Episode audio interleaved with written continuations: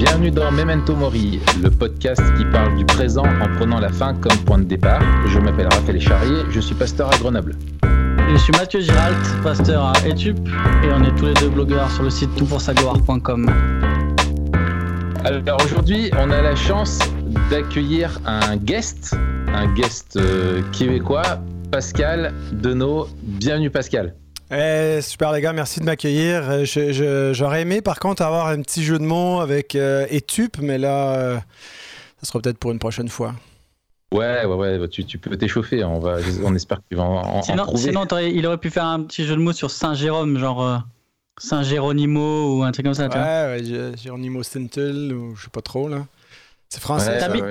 T'habites à Saint-Jérôme ou t'es pasteur à Saint-Jérôme? Ben, les deux. Euh, en fait, c'est ma ville natale même. À l'époque, euh, c'était un petit village euh, qui s'est éventuellement greffé là, à Saint-Jérôme. Il y a quelques années, notre gouvernement a pris toutes sortes de petites municipalités, a fait de plus grosses municipalités. Alors, j'étais, je suis né à La Fontaine, qui était dans l'ombre de Saint-Jérôme, mais maintenant, le territoire est plus grand. Et puis, je suis jamais quitté. Ben, j'ai voyagé, là, mais j'ai jamais vécu en dehors de ma ville natale. Mon épouse non plus d'ailleurs, on est tous les deux natifs d'ici. Et puis, euh, c'était bien simple pour moi. J'ai repris une église ici qu'on a réformée, nos familles sont avec nous, et donc c'est formidable. Ouais, excellent. C'est comme, comme, moi à Grenoble. Je suis né à Grenoble et puis je, j'ai essayé de partir, mais j'ai pas réussi. Ah non Quand Dieu veut pas, tu peux pas quoi. Grenoble t'a rattrapé. Ouais, ouais, c'est ça. Euh, ah, première question pour toi, Pascal, la plus importante peut-être. Est-ce que tu as écouté euh, notre dernier podcast? Euh, C'est lequel? Parce que celui qui est sorti là au moment où on enregistre là, cette semaine. Sur les fast-food. Non, c'est ça. Lui, il est dans mon euh, dans, mes podcasts à écouter, mais j'ai pas eu l'occasion encore. Pourquoi Est-ce qu'il y avait une petite référence là?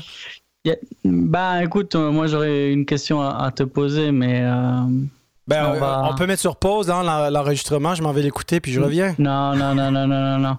Je, te laisse l'écouter. Euh, D'accord. Je te la poserai euh, une prochaine fois. Bon, tu voulais me demander mon avis. Euh, c'est est-ce que Dieu bénit quoi l'usage Non, je vais te demander si tu étais plutôt Burger King ou McDonald's. Ah, ben écoute, c'est une excellente question. ah, bah, bien. au niveau du burger, j'aime définitivement mieux le Whopper que le Big Mac. Mais les frites chez Burger King, je, les trouve euh, quasi indigestes. Euh, je préfère définitivement les frites du McDo. Ça m'est déjà arrivé d'ailleurs de passer à la commande à l'auto, au drive-in, et de prendre le Whopper euh, chez Burger King et d'aller ensuite chez McDo pour prendre les frites. Et là, j'avais le meilleur trio. Excellent. Excellent. parce qu'on a, on a débattu de ça la, la semaine dernière. Bon, faut que tu, faut que tu on te laisse, On te laissera écouter. Ouais. Bon, est-ce que je me range du côté de qui là? Je suis, je suis seul dans mon coin ou il y a quelqu'un Non, justement, tu as, tu as, tu, tu as fait euh, le juge de paix que nous, que nous attendions. nous l'avions prophétisé d'ailleurs. C'est Raphaël qui, qui l'avait dit. Ouais.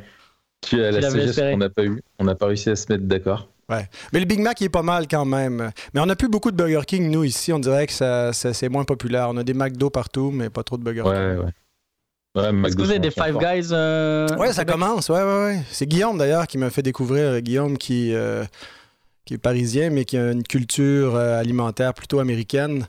Et puis, ouais, ouais, il y en a un d'ailleurs à Saint-Jérôme qui vient d'ouvrir. On est allé bouffer là il y a quelques, quelques mois avec Elodie. D'ailleurs, ça commence à se voir là que Guillaume il s'adapte bien. Hein. niveau contextualisation, il, est bon. Hein. Il est bien contextualisé en effet. ah ouais, ouais, ses joues elles sont bien contextualisées. Ce qui est fou, c'est que si euh, il reste longtemps au Québec, il aura des enfants qui auront l'accent québécois. Ouais. Ça français, c'est quand même violent. Ma, ma femme elle dit pareil avec la Franche-Comté. Ah, ah bah oui. Ah bah oui. Ouais, ouais, ça va être, ça va être euh, intéressant à entendre, ça, des, petits bourrins. Mais quoi, c'est la langue maternelle. C'est sûr que si à la, à la maison, ils sont beaucoup avec euh, papa, maman. Puis c'est une église de français. si vous venez à Montréal, vous allez voir, c'est ah juste des, immigrants de France. Que, alors, euh, peut-être à l'école, ils vont ramasser un petit peu de l'accent québécois, mais s'ils restent dans l'environnement familial et ecclésial, ça va parler comme des Français. Ils seront pas trop dépaysés. Ah, dommage. Dommage. Bon, on est super bah. euh, content de t'accueillir sur Memento Mori. Il va falloir que tu t'habitues à, la longueur et à la bêtise. Ouais, mais non, ben, la bêtise, je l'aime bien. La longueur, ça va aussi. C'est, euh, je, vous écoute en accéléré, alors le rythme. Je mets x2 dans mon, podcast, alors ça, ça va. Non, c'était pas un reproche, hein? Non, j'aime bien. Euh, c'est ça, c'était une remarque au passage. Parce qu'en fait, je pense qu'initialement, peut-être que je me trompe, là, je, croyais que vous l'aviez lancé comme un podcast de 30 minutes, puis qu'il avait évolué avec le temps et ça s'était allongé. On a tenu deux épisodes, non? Ah ouais. Même pas, je crois, je crois même pas. Mais mais ouais, on, a, on a voulu faire. Euh, ouais, en fait, ça a évolué parce que parce qu'en fait, on, fait ce qu'on veut, quoi. Ouais. Ben, je vois tout à fait. Ça fait cinq minutes qu'on est dans l'émission, on n'a rien dit encore. Alors... Euh. Exactement. Exactement. Mais bon, enfin, pour en, revenir, c'est vraiment super de, t'avoir. Euh, peut-être juste deux mots pour les auditeurs qui ne te connaîtraient pas. Donc, euh, Pascal, tu es, pasteur à euh, l'église réformée évangélique de, Saint-Jérôme. C'est bien comme ça que vous dites, église réformée ouais, ben c'était réformée baptiste. Réformée baptiste. Ouais, c'est ça. Ben, l'église, euh, on, on, avait un problème de, nom d'ailleurs. C'était notre prière, que notre nom soit sanctifié. Depuis un bout de temps, c'était l'église évangélique. c'est la prière la plus idolâtre.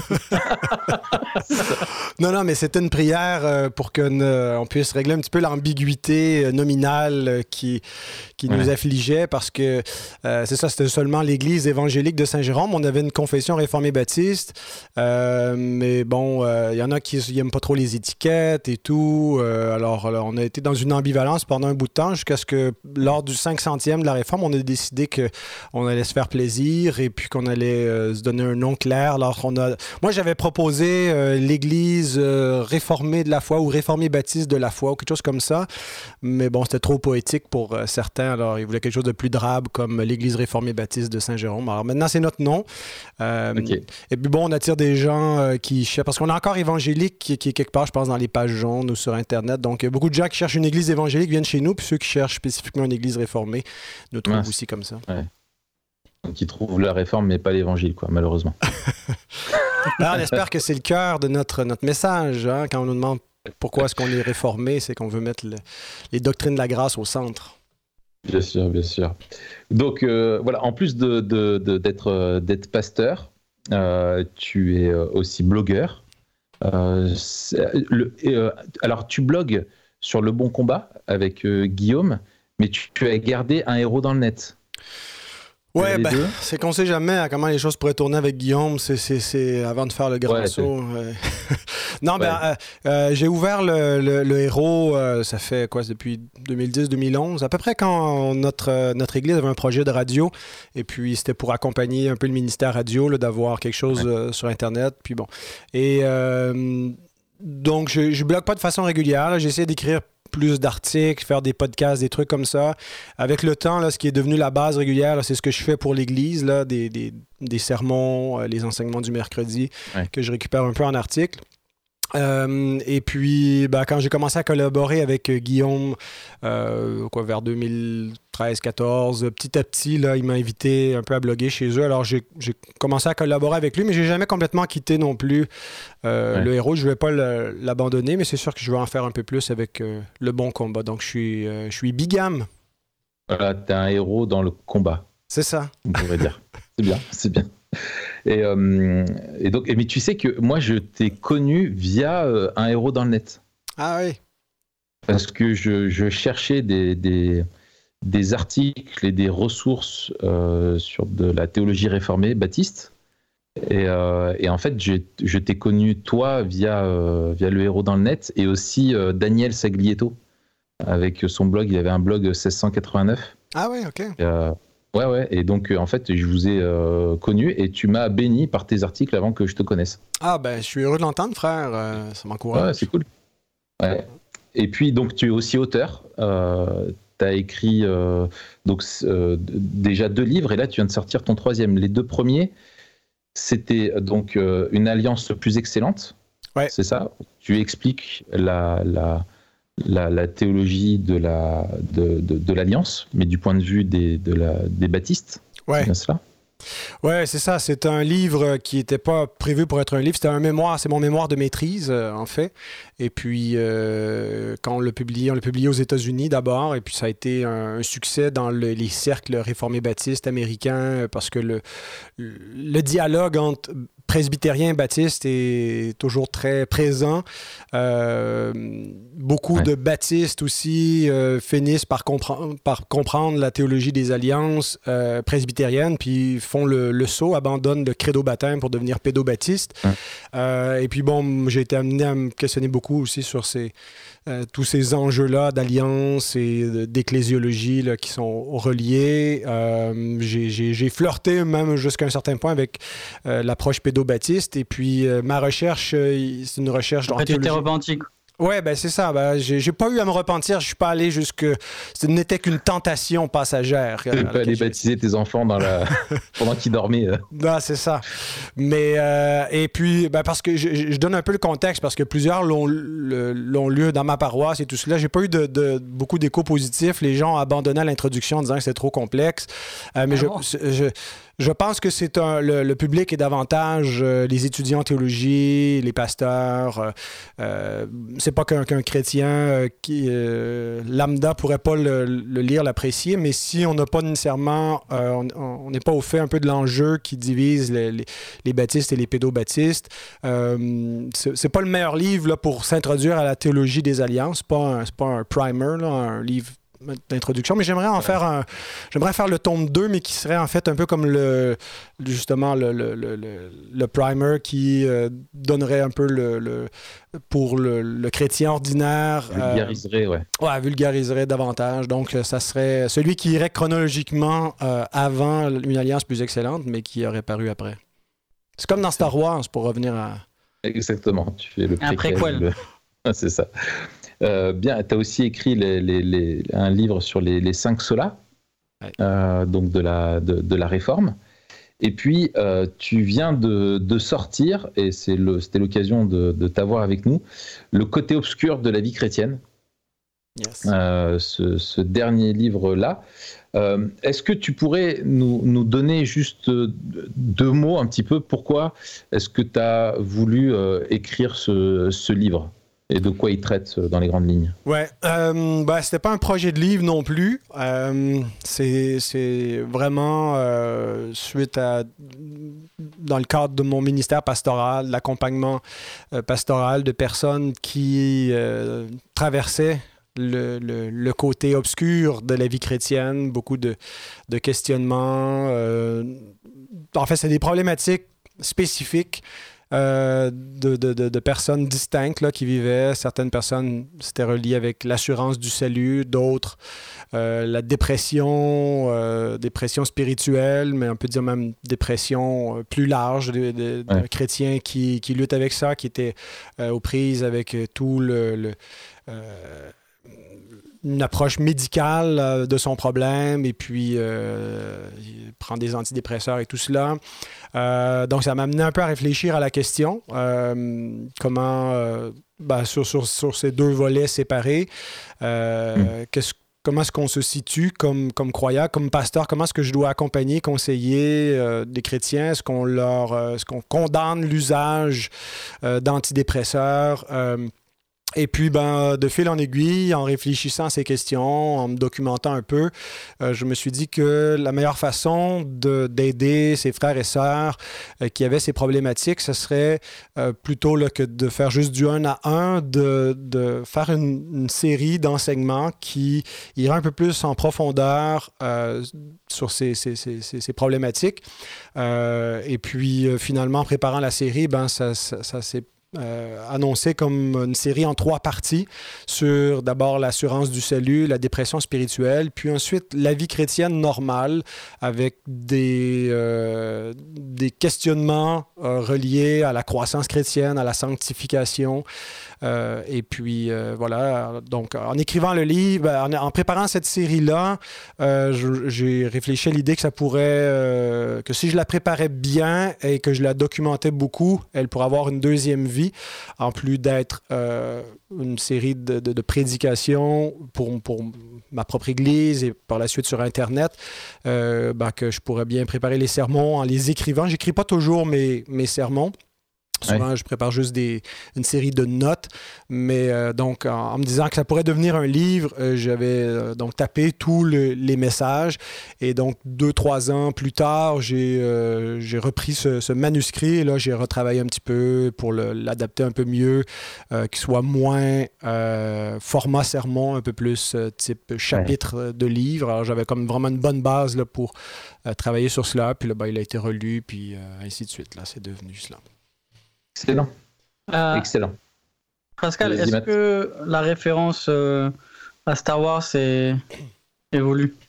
Ouais, ben c'est vous autres, les gars. Vous avez pas écouté ce qu'on a raconté avec euh, Guillaume? On expliquait le, le, ah non, si. en moi, j'ai pas. c'est encore un vidéo? Ouais, ouais, ouais. On a raconté un peu. En fait, c'est en, live. je me souviens où Guillaume me parlait. Vous parliez du bouquin. Mhm. Et Guillaume me dit ouais voilà c'est le côté à la base c'était quoi le côté sombre non?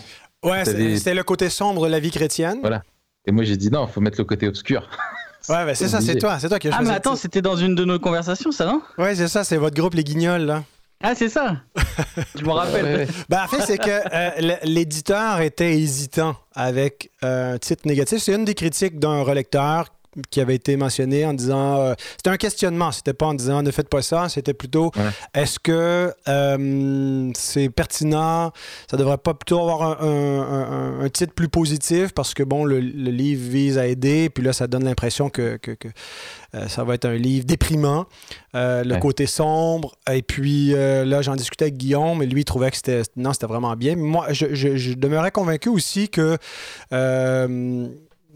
parce que parfois il y a une espèce d'optimisme un petit peu euh, triomphaliste, non, qui, manque de réalisme euh, parmi la communauté évangélique. Euh, et puis, alors c'était justement pour, pour aller à l'envers de cela, pour montrer que on veut regarder les choses en face. La vie chrétienne n'est pas toujours rose. Il faut enlever nos lunettes roses. Et puis, si on lit des, des passages, il y a des psaumes, c'est une grande détresse qui est exprimée. Alors, euh, donc, oui, et puis là, ben, la suggestion du côté obscur, c'était encore plus sombre que, que, sombre, c'est obscur. Et puis, oui, bon, là, c'est sûr que ça, avait une petite référence avec Star Wars, mais c'est pas parce que j'en étais un fan fini, mais je me suis dit, ouais, pourquoi pas, c'est le côté obscur, pas de la force, mais de la vie chrétienne. C'est excellent, c'est vraiment bien trouvé. Bravo, Raph. tu ben, touches combien, Raph, euh, sur le titre? Bah écoute, j'attends mon premier versement là. ça s'en vient, ça s'en vient. non, non, mais en tout cas, euh, on l'a lu euh, tous les deux. Euh, et c'est, moi, je trouve que c'est une, chouette ressource parce qu'elle est, elle est vraiment bah, documentée. Tu, tu, tu, traites très bien les, les, trois sujets. Et je pense que moi, ce que je me suis dit en le lisant, c'est que je ne sais pas si directement, quand tu es dans la dans, dans la dépression ou dans les ou dans l'épreuve, c'est le genre de livre sur lequel tu pourrais te, te, tourner. De toute façon, je sais pas. Enfin, quand on est vraiment dans l'épreuve, c'est pas de tendre un bouquin, c'est pas la première chose peut-être à faire à, mhm. quelqu'un. Mais je trouve qu'à lire en prévention euh, ou pour les responsables d'église pour savoir euh, comment accompagner des gens qui doutent du parce que c'est des gens qui doutent de leur salut ou des gens qui, qui vivent de la dépression ou qui, où on voit qu'il n'y a pas de croissance spirituelle et qui sont un peu découragés par toutes ces choses-là. Ça fait partie du quotidien euh, de, de, la vie d'un pasteur aussi. Hein. Ouais. ouais. C'est clair que c'est pas. c'est ce que je me suis dit aussi en lisant. C'est pas. C'est pas un livre feel good dans le sens. tu vois, pat on the back. Mm ça va bien aller. Mais justement, je trouve que c'est ce qui fait sa force aussi, c'est que c'est un livre qu'il faut lire quand on va bien, euh, pour préparer le, le moment où, ça n'ira plus bien ou s'ira ira moins bien. Euh, et, c'est une super ressource aussi pour les, pour les pasteurs ou pour ceux, qui veulent accompagner des, des, personnes. Et une des grandes forces aussi, euh, peut-être avant qu'on attaque les questions, c'était, je trouvais, tu, as très bien fait ce que tu voulais faire. Hein. Tout à l'heure, tu as dit je voulais euh, montrer aussi le, réalisme de la Bible. Je pense qu'il y a un, côté un peu bisounours euh, dans la Bible, à la fois dans, dans ce qui est décrit, tu vois, dans, dans l'horreur du péché, etc., et dans la, la corruption, euh, la, corruption et la, la déchéance. Et je trouve que ça, tu le montres super bien. Et même, je pense que tous ceux qui vont lire le livre liront les psaumes d'une autre manière, notamment, tu vois, en se disant, ah ouais, en fait, c'est c'est pas juste une impression que j'ai que ça me parle. C'est, on, on, partage quelque chose avec le psalmiste et ça, je trouve, c'est vraiment encourageant. Mm. Ah ben super, merci, merci pour les, ouais, ouais, ouais. les remarques du pertinentes. Coup, ouais, ouais, non, mais du coup, on, voilà, avec toi, on voudrait aborder. on va t'avoir aussi la, semaine prochaine. Ah ouais, ah, bon, ben. ouais, ouais, ouais, donc tu, tu, tu reviendras. Hein. et c'est et c'est super. La, semaine prochaine, comme ça, on tease un petit peu pour, euh, pour les, les, auditeurs. On va se demander un petit peu comment, justement, la, euh, une, quelque chose qui est essentiel, c'est l'assurance du salut. Ça peut nous aider à vivre. Euh, et nous, dans le podcast, on a vraiment cette approche, justement, de la de la, de la, du, côté de la, de la vie chrétienne en la prenant, en prenant la, la, fin comme point de départ et comment justement la, la perspective de l'éternité et l'assurance éternelle du salut peut nous aider concrètement dans notre vie euh, euh, au, quotidien. Mais cette semaine, ce qu'on voudrait euh, voir avec toi, c'est plutôt la, le côté vraiment sombre justement de, de la vie chrétienne et toute la, question un petit peu de la, de la dépression. souvent, les, chrétiens sont, mal à l'aise avec euh, la dépression, on n'ose pas forcément le dire ou en parler, euh, euh, ou sinon, dans d'autres milieux où on est à, l'aise avec ça, peut-être qu'on le, on le, bascule tout de suite du plan côté médical en disant, bon, bah, c'est l'affaire des psys et des, traitements médicaux. Moi, ce que j'ai trouvé bien avec ton, ton, livre, c'est que tu ne euh, tu ne fais pas cette distinction entre les deux, c'est-à-dire que oui, comme tu le disais très justement, il y, a, une dimension médicale qui doit être prise en charge, mais la Bible a, aussi des choses à nous dire. Euh, alors, comment, pourquoi, enfin voilà, qu'est-ce que tu as trouvé toi de, la, Bible? Comment la Bible pouvait nous aider? Face à la, à la, dépression et pourquoi est-ce qu'il ne faut pas être mal à l'aise avec cette question-là Et, peut-être une, une, question euh, supplémentaire que je glisse juste avant. Euh, est-ce que juste avant, tu peux nous, nous dire ce que tu entends par dépression et la, la, la, distinction que tu fais entre dépression pathologique et dépression spirituelle? Ouais. Ben, je dirais que la dépression pathologique peut être causée par des facteurs euh, biologique par un problème. Euh, le cerveau est un organe qui euh, hmm. peut mal fonctionner et peut être malade. Et, donc, comme le reste, là, peut avoir besoin de, de, traitements spécifiques, donc de, des médicaments. mais tandis qu'on a un autre type de dépression qui n'est pas comme, une, comme telle une maladie physique. Euh, qui, euh, qui affecte tous les êtres humains à différents degrés. Euh, il faut apprendre à vivre avec, mais pour le chrétien, il y a d'abord une, dimension supplémentaire, c'est qu'il il ne le voit pas juste comme un, un vague alarme, un, mal passager, mais il doit interpréter sa souffrance dans un cadre différent. Hein. Il y a un point de vue euh, différent sur sa réalité. Euh, comment est-ce que je dois comprendre que euh, je souffre si je suis un enfant de Dieu, si Dieu demeure fidèle? Et puis, il n'y a pas non plus les mêmes réponses. C'est pas la fuite, c'est pas essayer de, d'endormir le mal par euh, justement les médicaments quand c'est pas ce qui est nécessaire euh, ou euh, d'essayer de, de, sombrer dans le divertissement pour oublier sa douleur. Alors la, la, Bible nous, nous donne, je pense, une, une, juste perspective pour comprendre ce que les hommes cherchent à comprendre. Les hommes cherchent à comprendre la souffrance, cherchent à comprendre leur souffrance, ils analysent tout cela. Et je, comprends le malaise que les chrétiens peuvent avoir avec euh, l'approche, euh, avec la dépression, mais parce que justement la dépression a comme été euh, prise d'assaut par les spécialistes de la psychologie, de la médecine, qui, eux, savent comment la traiter. Euh, et pas plus tard que ce matin, j'ai reçu un courriel d'un lecteur euh, qui euh, m'exprimait son appréciation pour la partie 1 et la partie 3 du livre. et puis, il m'a dit qu'il n'avait pas apprécié du tout la, partie centrale, la partie 2 qui traite de la dépression spirituelle, parce que, il dit, vous parlez de psychologie. et puis, bon, il m'a fait un long plaidoyer dans son courriel qui était très correct. Là. Il sortait pas des. des restait, il restait fraternel dans le ton, mais son, son, son, son, inquiétude, c'est qu'il voit la psychologie entrer dans les librairies, dans l'Église, et qu'on s'éloigne de, de, ce que l'Écriture euh, enseigne.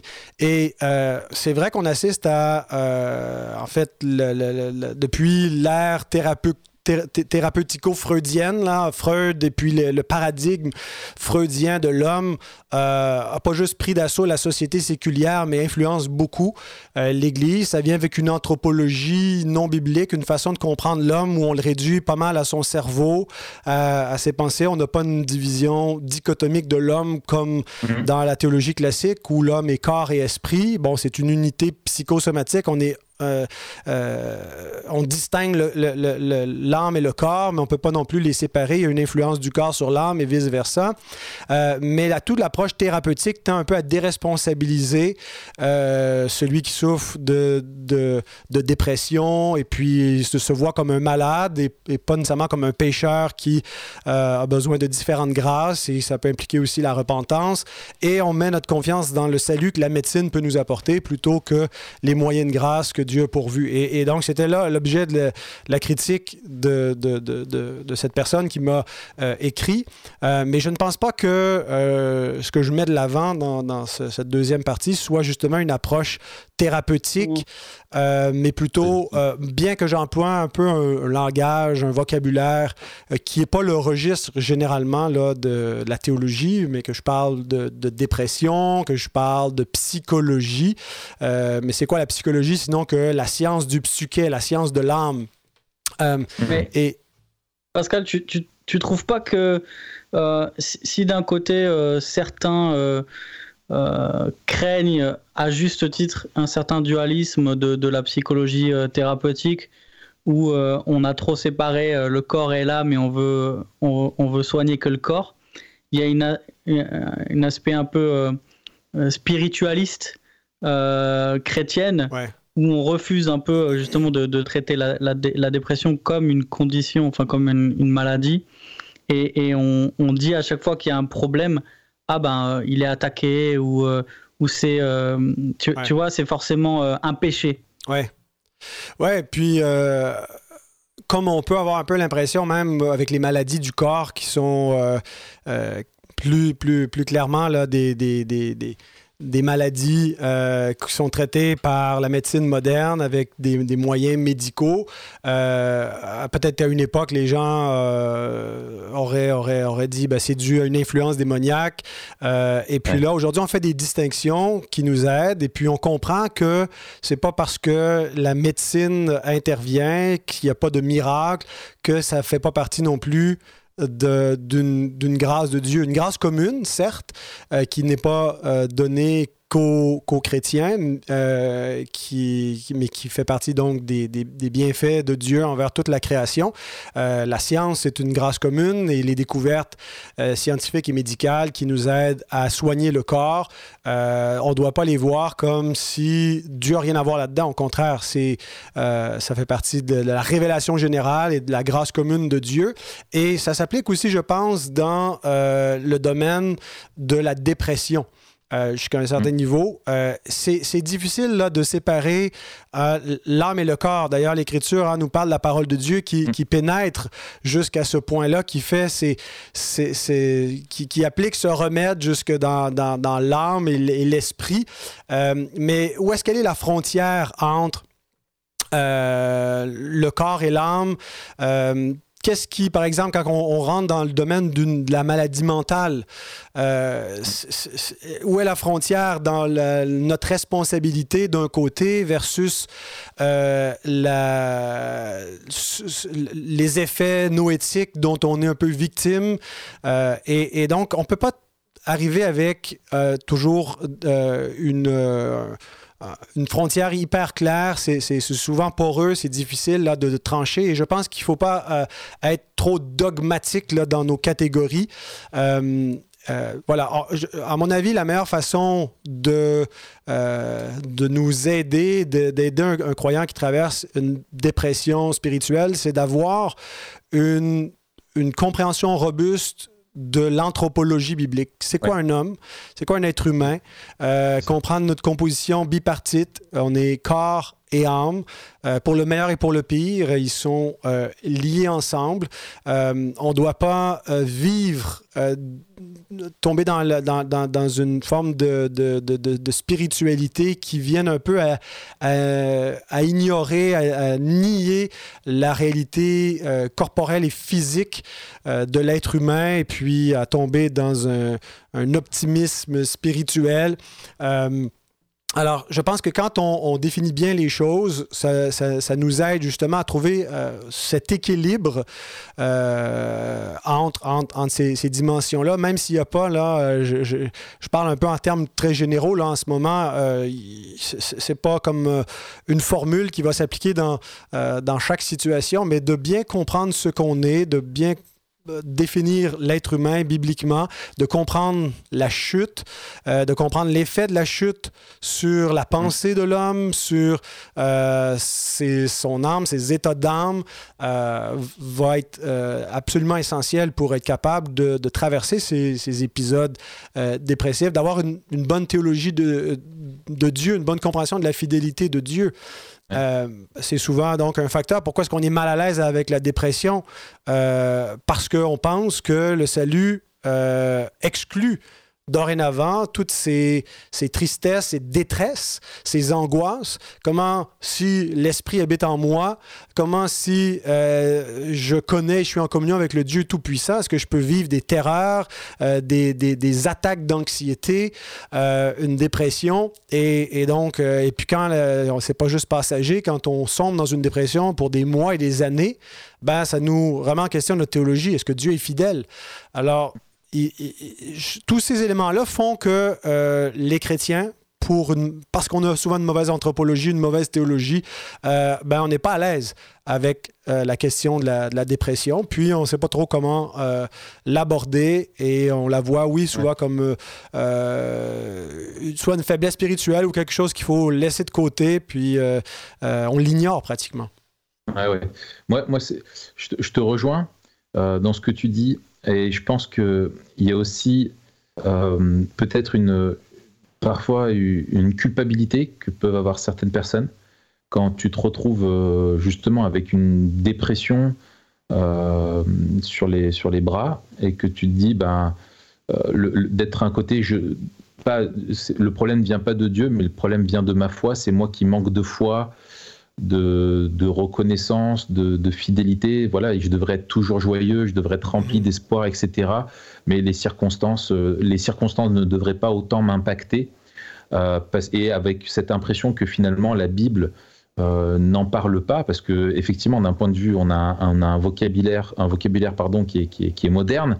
Quand on parle de, dépression, de, de problèmes psychologiques, la Bible n'en parle pas en ces termes-là mais elle parle bel et bien de, dépression, de personnes qui souffrent, qui ont le moral euh, qui, est, euh, qui est fracassé. et on parlait tout à l'heure des psaumes notamment, et on voit que dans les Écritures, des, des, serviteurs de Dieu, qui étaient des hommes fidèles, remplis de foi, ont connu des, grandes périodes de découragement que la, un moral défaillant fait partie des effets justement de noétique, hein, des effets de la mmh. chute. Euh, où ben voilà, on a notre humeur aussi qui, fluctue euh, et où le péché dans le monde a un impact aussi sur notre, sur notre morale et on a une fragilité euh, qui est endogène, quoi, qui est en nous, hein, où même si les choses ne sont pas si graves que ça, on, est fragile à cause du péché et donc notre, notre humeur peut être peut être impactée par ça. Et moi, du coup, j'ai une autre question pour toi, Pascal. C'est quelles sont pour toi, quand tu as écrit le bouquin, les, grandes vérités bibliques qui te semblent euh, importantes et qui nous aident euh, quand on vit dans, dans, ces périodes vraiment sombres euh, de, de, la vie, quand on connaît des, périodes de déprime comme ça. Qu'est-ce qui vraiment peut nous aider? Ben, avant de mettre de l'avant une vérité positive de, de, de, salut et de rédemption, je pense qu'il faut comprendre la, la, la, dépravation humaine. Mm. Le, le, travail de, de, la prédication, entre autres des prédicateurs, c'est d'expliquer aux hommes qu'est-ce qui va pas, qu'est-ce qui va pas dans le monde, mais qu'est-ce qui va pas en eux-mêmes, avec leur propre mm. cœur, la source du problème. Euh, et, je pense que c'est ce qui fait, entre autres, que euh, la, psychologie séculière, elle n'est pas équipée pour véritablement et ultimement aider l'homme. Elle peut faire des observations, parfois amener un support médical dans, certains cas quand ça va être nécessaire, mais parce qu'elle n'a pas une bonne lecture du problème fondamental de l'homme, elle ne peut pas y apporter la, solution. Euh, et ça, je, m'excuse, je te coupe, mais je pense que c'est très important parce que euh, quand on a un, discours euh, qui est positif en disant bah, à cause de la grâce commune, on, peut avoir euh, l'aide de, psychologues et de psychiatres, etc. Tu as des personnes qui ont du coup qui disent bah, la dépression est du côté de la maladie. uniquement et du coup la Bible n'a rien à dire dessus comme de la même façon je vais pas soigner ma jambe cassée en lisant la Bible mhm. ou je vais pas aller voir le pasteur c'est parce que tu manques de foi Raph c'est ça. Euh, mais euh, où tu as des gens qui, du coup, se, se tournent euh, uniquement vers le, les, psychothérapeutes, alors que ben, leur anthropologie, justement, ne reconnaît pas le, péché, ni ils ne reconnaissent pas l'existence de Dieu et tout ça. Donc la Bible est importante, quoi. les vérités bibliques sont essentielles. Oui, absolument. Et euh, c'est ce qui fait aussi pourquoi euh, cette approche-là souvent est très déresponsabilisante. on, est amené à se voir seulement comme une victime, victime de, notre, de nos parents qui ne nous ont pas bien élevés, qui ne nous ont pas bien aimés, victime de, du monde, des circonstances et ainsi de suite. Euh, et, l'Écriture euh, admet d'emblée que l'homme va être victime d'une panoplie de choses, mais elle le tient aussi responsable euh, de, son malheur, des choix qu'il a fait, et, elle l'explique donc. la, doctrine de la dépravation, je pense, c'est une des grandes vérités bibliques, c'est un point de départ. on, aujourd'hui, beaucoup de gens vont dans, dans, les églises ou cherchent des coachs de vie pour euh, se faire dire comment aller bien. Jadis, euh, les gens allaient à l'église pour se faire expliquer pourquoi ils allaient mal. Euh, et donc, il faut, il faut revenir un peu plus, je pense, à, à, ce modèle-là. On, on, décrit le problème, la source du problème, on explique la dépravation euh, de l'homme. Et quand on, quand on saisit ça, ben, on réalise d'une part euh, ben, que, que, que, c'est pas anormal. En fait, c'est, c'est, pas la norme dans le sens que c'est euh, acceptable et, et, approuvé de Dieu, mais c'est la, l'état normal de l'être humain parce que tout le monde est une créature déchue. Alors ça, c'est, c'est, c'est une grande vérité fondamentale quand on, s'adresse à la, la dépression. Euh, une autre vérité euh, à laquelle il faut aller, euh, c'est comme chrétien, on a de la difficulté avec la souffrance. et parce qu'on a l'impression, on voit Dieu comme s'il regarde la misère des hommes, pourrait faire quelque chose pour les soulager et ne le fait pas. et puis, la réponse de, de, Dieu à la souffrance de l'humanité, ben, c'est un Messie souffrant. Euh, et donc de euh, comprendre euh, qu'est-ce que Christ vient faire dans la souffrance. Il vient souffrir lui-même. Euh, et, même, c'est intéressant parce que dans sa passion, la souffrance du, Christ est décrite pas seulement comme une souffrance physique, mais comme une, torture de l'âme. Hein, quand il dit que son âme est triste jusqu'à la mort. Euh, et donc, il, embrasse cette, misère spirituelle. Il boit complètement cette coupe de la colère de Dieu. Euh, il, vit cet enfer le plus noir et il est solidaire avec nous. Donc, de, de, comprendre que la réponse de Dieu, c'est pas, euh, il n'est pas indifférent. Dieu demeure dans son essence divine impassible, mais Dieu s'est fait homme et il est venu souffrir la passion. Euh, et donc, la, et, c'est là où on a notre remède. Euh, ultime mm-hmm. à, à, notre propre souffrance spirituelle, c'est qu'il a goûter davantage que nous afin de l'expier. Euh, et on comprend aussi pourquoi est-ce qu'il a dû la, goûter, parce que la, souffrance n'est pas juste un résultat euh, qu'on subit, c'est aussi une conséquence qu'on mérite. Euh, nous méritons d'être dans une détresse, d'être dans l'anxiété, d'être dans les terreurs. C'est comme ça que, que, Paul parle de l'enfer. Il parle d'enfer comme les, les, les, angoisses qui sont réservées aux hommes euh, et c'est vu comme quelque chose qui est mérité. Donc Christ vient subir notre dépression. Hein? Il vient goûter notre angoisse euh, et, finalement pour pouvoir nous en délivrer, pour pouvoir l'expier en satisfaisant la justice divine qui punit euh, le péché. Et donc ça, c'est euh, une autre grande vérité. De comprendre, troisièmement, comment ça va s'appliquer à nous, euh, la sanctification, d'avoir une juste compréhension de la sanctification, donc comprendre ce que le, ce que le Christ fait, sa souffrance et, et ce qui en résulte pour nous d'une vie nouvelle, affranchie du péché, ben ça se fait euh, en deux temps. Une sanctification qui d'abord doit être réaliste, euh, mm. qui doit pas avoir euh, des, des, visées qui sont euh, inatteignables pour l'instant, euh, tomber dans un perfectionnisme et puis quelqu'un se convertit, trouve la joie du salut, euh, il pense que ça y est maintenant, euh, et, donc il vit sur un, sur un high spirituel pendant quelques semaines, quelques mois, et puis par la suite, cette joie s'estompe, il, euh, il pêche encore, il plonge un peu dans... il peut, reconnaître même des détresses, des angoisses, et puis là, il, il, est, il s'étonne de cela, qu'est-ce qui s'est passé, est-ce que j'ai perdu mon salut? Alors peut-être qu'il n'a pas une vision réaliste de la sanctification. Alors une bonne doctrine robuste de la sanctification. Et je disais, le salut est en deux temps parce que la sanctification implique aussi une compréhension que le salut est en espérance. Alors, c'est le déjà et le pas encore. Déjà, oui, je suis une créature nouvelle. Déjà, il se passe quelque chose en dedans de moi. Il y a un travail de réparation qui est fait. Euh, mais par contre, je, je, vais être encore dans ce corps de mort jusqu'à la glorification finale. Et donc, cette, cette, quatrième doctrine du salut en espérance vient euh, nous donner un outillage nécessaire pour euh, être capable de traverser euh, la dépression et de patienter, de persévérer patiemment. Excellent. Excellent.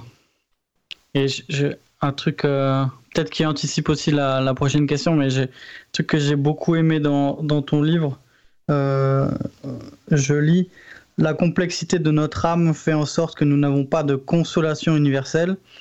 C'est pourquoi il nous faut être humble, patient et compatissant envers les frères et sœurs déprimés et ne pas les voir comme étant de mauvaise foi, car ils savent, ils ne savent souvent pas eux-mêmes ce qu'ils peuvent faire pour s'aider.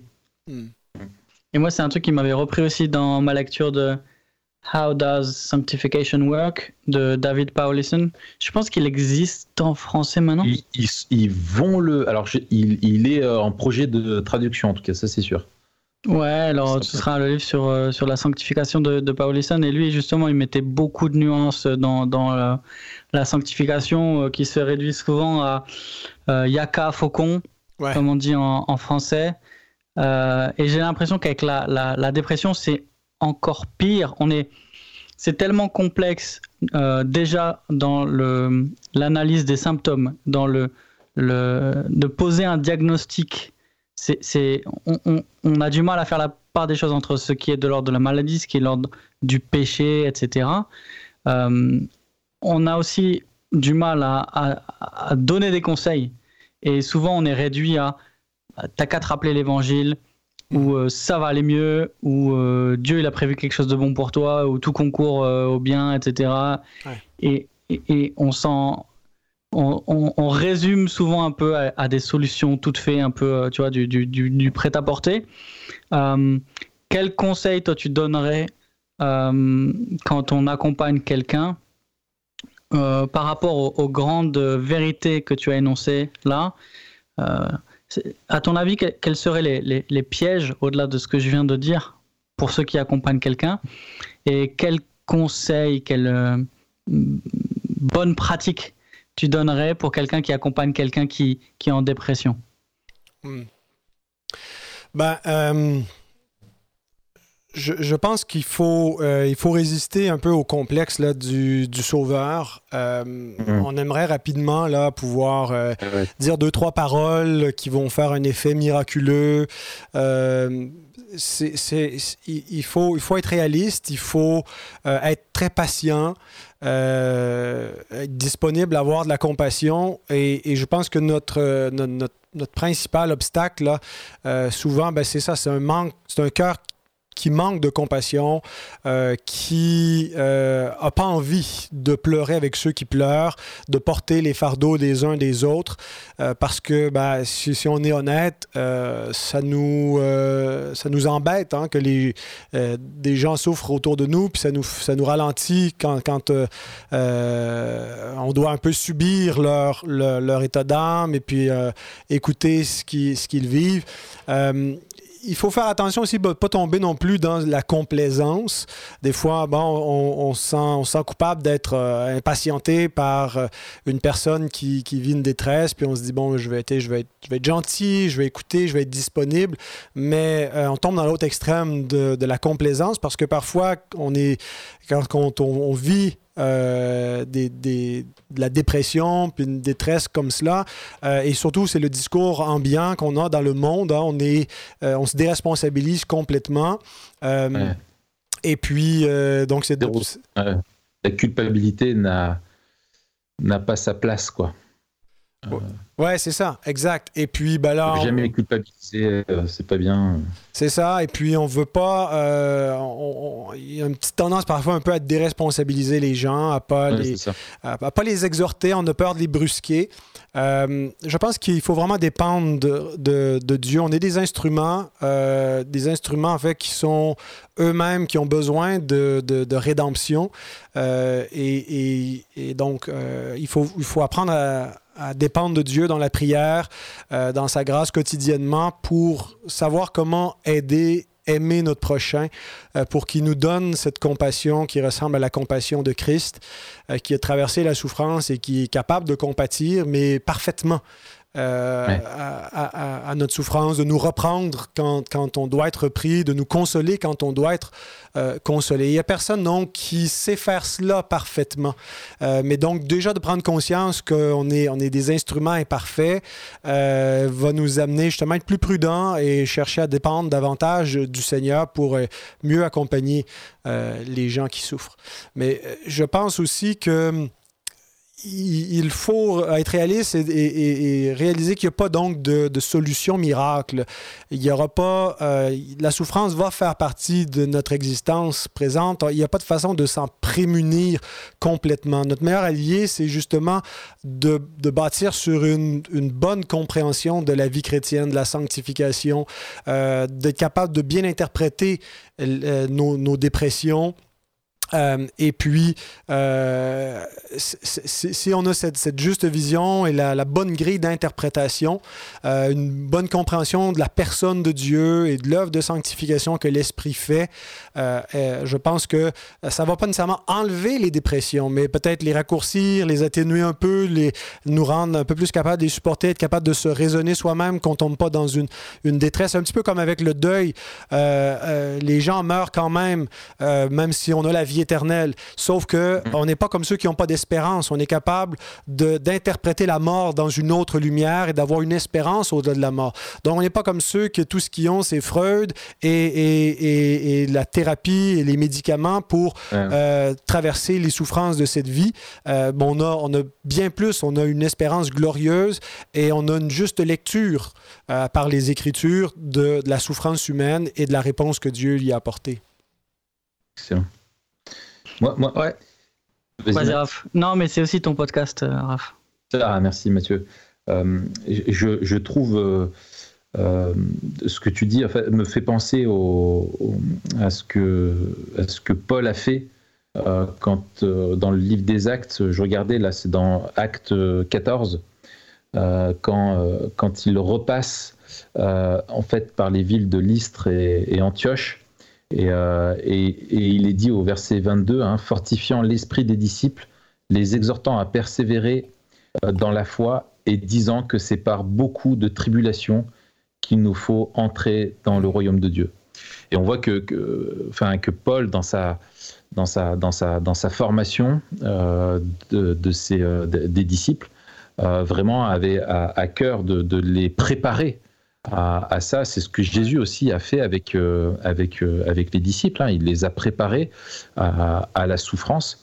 Et, euh, et là où, des fois, je trouve que dans les, dans les, dans les, dans ce que proposent les psychothérapies ou, des gens qui se tournent uniquement vers ça et qui manquent de fondements bibliques, bien sûr, il peut y avoir des bonnes choses hein, dans les psychothérapies qui peuvent être apportées, mais où le côté justement de la, de la souffrance n'a pas lieu d'être. ça rejoint un petit peu les discours sur la pensée positive, etc., où on va encourager les gens à, à, ne pas reconnaître la souffrance comme elle est. La Bible vraiment nous fait faire face à cette, à cette souffrance et nous, nous explique qu'on ne peut pas s'y soustraire, mais euh, nous promet que Dieu, lui, nous, nous, y, euh, nous y accompagne. Euh, et je trouve que c'est que c'est important de, de, de pouvoir le, le, rappeler que simplement euh, on souffre parce que ben, c'est, on est dans un monde qui est déchu, qui est brisé, et, c'est comme ça. Quoi. Il, faut, il faut aussi euh, l'accepter. Et, mais dans cette souffrance-là, Dieu ne nous laisse pas sans ressources. Et, euh, et, au lieu de travailler sur, je trouve des fois, on met une énergie folle à essayer de comprendre l'origine, le pourquoi du comment des souffrances. Tu vois, et tu as, des je pense aux psychothérapies euh, type euh, de, Lacan ou Freud, des trucs comme ça qui sont vraiment euh, à fond sur tout ce qui est l'inconscient, l'héritage, le passé, où on pousse les gens à l'introspection, à sans cesse regarder, et c'est très égocentrique en fait, on te pousse à regarder en toi et dans ton mmh. problème, etc de, se tourner vers les vérités aussi euh, glorieuses et, éternelles et l'assurance qu'on peut avoir dans le secours euh, de Dieu dans ces épreuves-là, euh, finalement, est, une, est d'un grand secours aussi. Quoi. et un, truc aussi, moi qui m'a pas mal aidé dans, dans mon ministère pastoral, c'est de, de, de, voir que le, le péché fait de nous à la fois des, des victimes et des coupables, que, que, que la, la, souffrance nous fait pécher, euh, mais que le péché nous fait souffrir. Mm. Et que souvent, c'est des gens euh, dont le propre péché euh, les fait souffrir, mais dont aussi la, la, le péché en général les fait souffrir. Et, et, la souffrance va les amener à pécher. et il y avait cette phrase que j'aimais bien dans le livre Côte à Côte de, de Ed Welsh qui disait La souffrance exhale le vieux parfum de la rébellion. Et c'est vrai qu'il y a un danger particulier quand on souffre de, péché, on est, on est tenté de, parce qu'on souffre de prendre des raccourcis. Euh, et, c'est vrai, comme tu le disais, qu'il faut avoir le, l'intégrité, en même temps euh, que la compassion, d'appeler euh, ceux qui souffrent à encore plus de vigilance, parce que leur foi peut vaciller, mais leur conduite aussi va vaciller. Ouais, ouais c'est clair. Et alors, euh, peut-être euh, on peut aller à, la question euh, suivante. tu parles de, plusieurs choses. J'ai beaucoup apprécié, moi, dans le livre, le, chapitre où tu parles du stress et de, l'épuisement. Et ça m'inspire cette, question. En fait, est-ce qu'il existe des moyens de se, prémunir de la dépression? Euh, ouais, je me souviens plus ce que je raconte dans ce chapitre euh, particulièrement. C'est autre chose. C'est peut-être dans le, dans Non, mais euh, ça, ça, a été écrit un petit peu. ça vient tu sortir. Que, tu veux que Pascal te dise de, de lever le pied, de dormir un peu C'est ça? Tu veux l'entendre de sa bouche plutôt que de la mienne, c'est ça? Non, non, mais euh, non, mais tu parles. Enfin, moi, pour, te dire ce qui m'a, ce qui m'a, ce qui m'a, ce qui, ce qui m'a parlé, euh, c'est quand tu parles des symptômes d'une âme euh, épuisée. Mm-hmm. Et donc tu cites en, premier, euh, tu, tu, prends, tu illustres pas mal avec ce qui, ce qui arrive à, Moïse. Et tu parles du fait d'être centré sur, sur soi. premier symptôme, la perte de rationalité. Et ça, je trouve, c'est quelque chose qui est, qui, est, assez parlant, où quand ça va pas, tu as des personnes qui vont te parler d'un problème, mais tu as l'impression qu'en fait, c'est la fin du monde, tu vois. Ouais. Euh, alors qu'en fait, bon, c'est un problème, oui, certes, qui est là, mais il n'y a pas de quoi en faire tout ça. Mais là, il y a, une perte presque de contact avec la, réalité de la situation, où tu vois qu'elle est interprétée d'une façon euh, complètement disproportionnée. Et tu parles aussi du, corps euh, qui ne supporte plus, que notre corps ne, nous supporte plus. Et tu, et tu cites ce que disait Murray M. Shane, euh, qui disait que Dieu m'avait donné un cheval et un message, j'ai tué le cheval et maintenant je ne peux plus livrer le message. Ça, moi, ça me parle. Pourtant, pourtant euh, t'es pas un bourrin, t'es un, es un, un charrier. Non, moi, je... ouais, ouais. Mais moi, mais alors, ouais, mais charrier. guignol. C'était, c'était ceux qui aussi qui charrient, tu sais, euh, qui, transportent les trucs. Je me dis bon, voilà, des fois peut-être que je charrie un petit peu trop. Ouais. Euh, voilà. Enfin, qu'est-ce que toi, avec ton expérience et, et, ce que tu as, voilà, est-ce que tu peux compléter? Est-ce qu'il y a des, il y a des moyens qui ben, sont euh, importants, des choses à veiller? Une chose que j'ai aimé du livre de Kevin DeYoung, euh, Une vie de fou, Crazy Busy, euh, c'est qu'avant d'arriver avec un petit peu les, les, conseils pratico-pratiques d'une vie productive pour la gloire de Dieu et de se réorganiser, c'est qu'il analyse un peu les, les raisons pourquoi est-ce qu'on mène une vie de fou. et il met le doigt, entre autres, sur notre idolâtrie. Euh, on est des idolâtres un petit peu de la productivité, du travail. Euh, et euh, autant. Ça, Autant d'un côté, je pense qu'il y a la, euh, on, est menacé par euh, le, péché d'oisiveté, de, de, paresse, euh, le manque d'ambition et ainsi de suite, où on veut parfois se cantonner dans une petite vie tranquille et puis se centrer sur nous. On, est des gens d'extrême souvent, les pêcheurs, on passe d'un extrême à l'autre. et puis, hmm. Dieu a, régulé dans sa parole euh, le travail et le repos. Euh, et euh, bon, d'une part, le stress et tout ça, et d'une âme qui peut devenir épuisée à cause d'une surcharge de travail. je pense qu'il faut examiner c'est quoi nos motifs, c'est quoi notre motivation? Euh, on n'a pas besoin de mourir pour l'Église, Christ l'a fait. Euh, et qu'est-ce qu'on vise quand, quand, on fait cela? Euh, et, je, moi, je me rends compte que dans mon ministère, parfois, je suis en quête justement de, de popularité, de faire du travail qui, qui va rendre un peu les autres dépendants de moi. C'est pas, je me dis pas consciemment, là, je vais, mais, mais je je suis plus en train de servir Dieu par moment. Euh, je suis en train de bâtir mon royaume, je suis en train de bâtir ma marque de commerce. Là, on veut être les prochains euh, John Piper ou John MacArthur euh, de notre temps. tu devrais t'appeler John Deneau, ce mieux. oui, c'est ça. C'est tous des John, malheureusement. Il y a pas. Mais, mais, mais, vous voyez, vous comprenez un peu cette, cette, idolâtrie, cette vanité parfois qu'on poursuit quand on fait le ministère.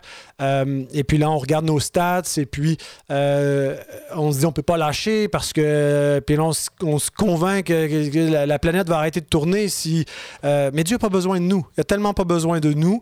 Alors il faut je pense revenir un peu à nos motifs confesser euh, parfois nos, penchants euh, idolâtres et demander à, Dieu qu'il nous donne les bonnes dispositions pour le servir, les, les, bons objectifs. Et quand on a les bons objectifs, je pense qu'on va à, être plus en sécurité pour éviter justement l'épuisement et de, le surmenage.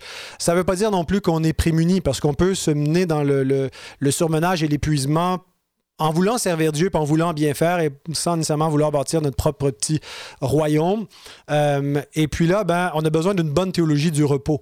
Euh, Dieu a régulé le travail euh, et c'est dans, dans la loi morale. Hein. On a six jours pour faire tout notre ouvrage, un jour de repos. Il y a des cycles comme ça qui ont été institués par Dieu qui nous donnent un rythme. Dieu nous a donné un besoin de sommeil et il nous commande d'arrêter, de se reposer. le, le, psalmiste, c'est Salomon qui dit que c'est en vain, hein, parfois fois qu'on veille tard la nuit, qu'on se lève tôt le matin, euh, qu'on mange le pain d'affliction, quand euh, on ne le fait pas dans la, dépendance de Dieu et puis qu'on est, on est semblable à un, chien qui court après sa queue, euh, où, on court, on dépense beaucoup d'énergie, mais on va nulle part avec tout cela.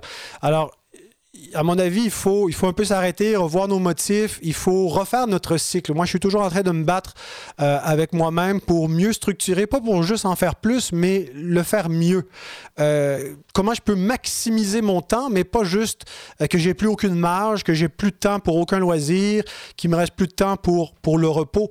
il faut que la vie soit, soit minimalement agréable. On a une existence un peu misérable depuis la chute. Là, Adam nous a gâté un peu l'existence et euh, je me rappelle par moments que Dieu nous donne toutes choses avec abondance afin que nous en jouissions.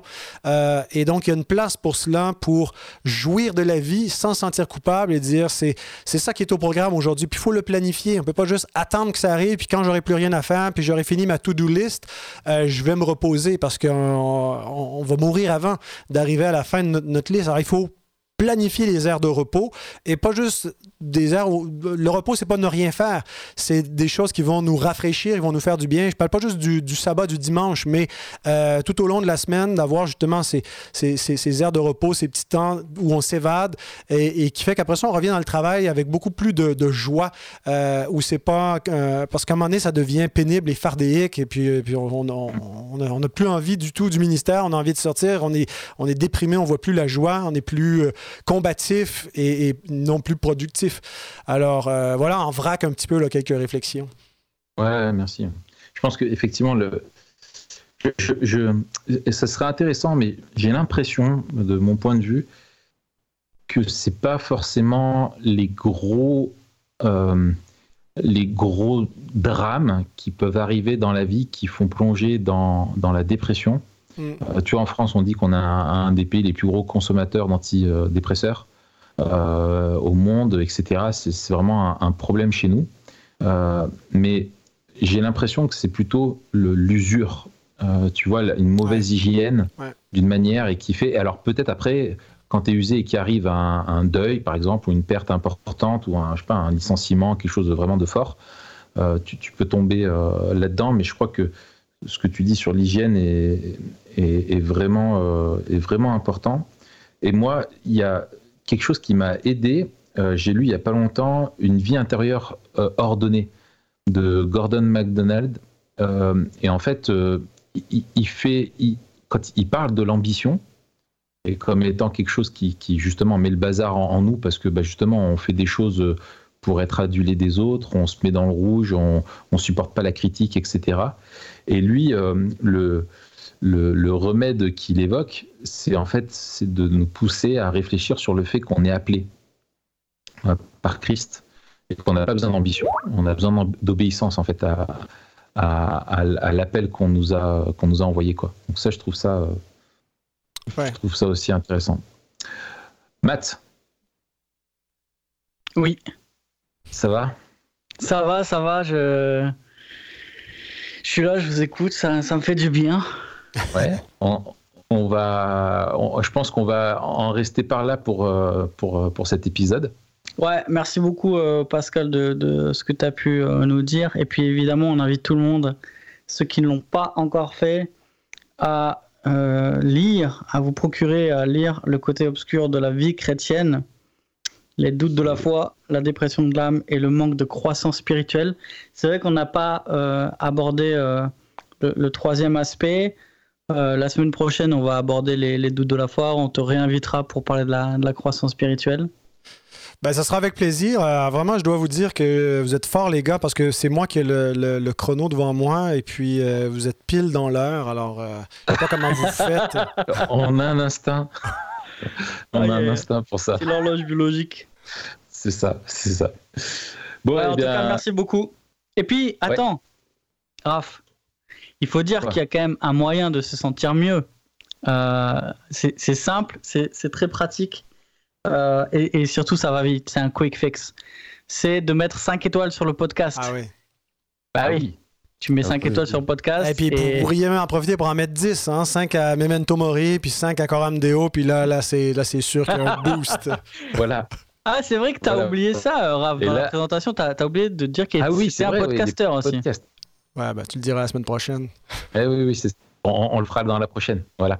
Mais ça sera, euh, euh, si vous mettez ces étoiles, ça, euh, comme les vitamines l'hiver, ça vous prémunit de la dépression pour, allez, six mois.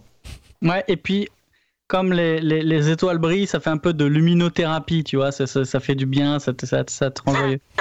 C'est ça.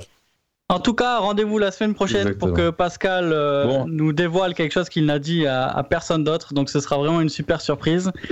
Euh, on a hâte d'entendre ça, Pascal. Ouais, je vais y penser beaucoup si je suis prêt à le révéler.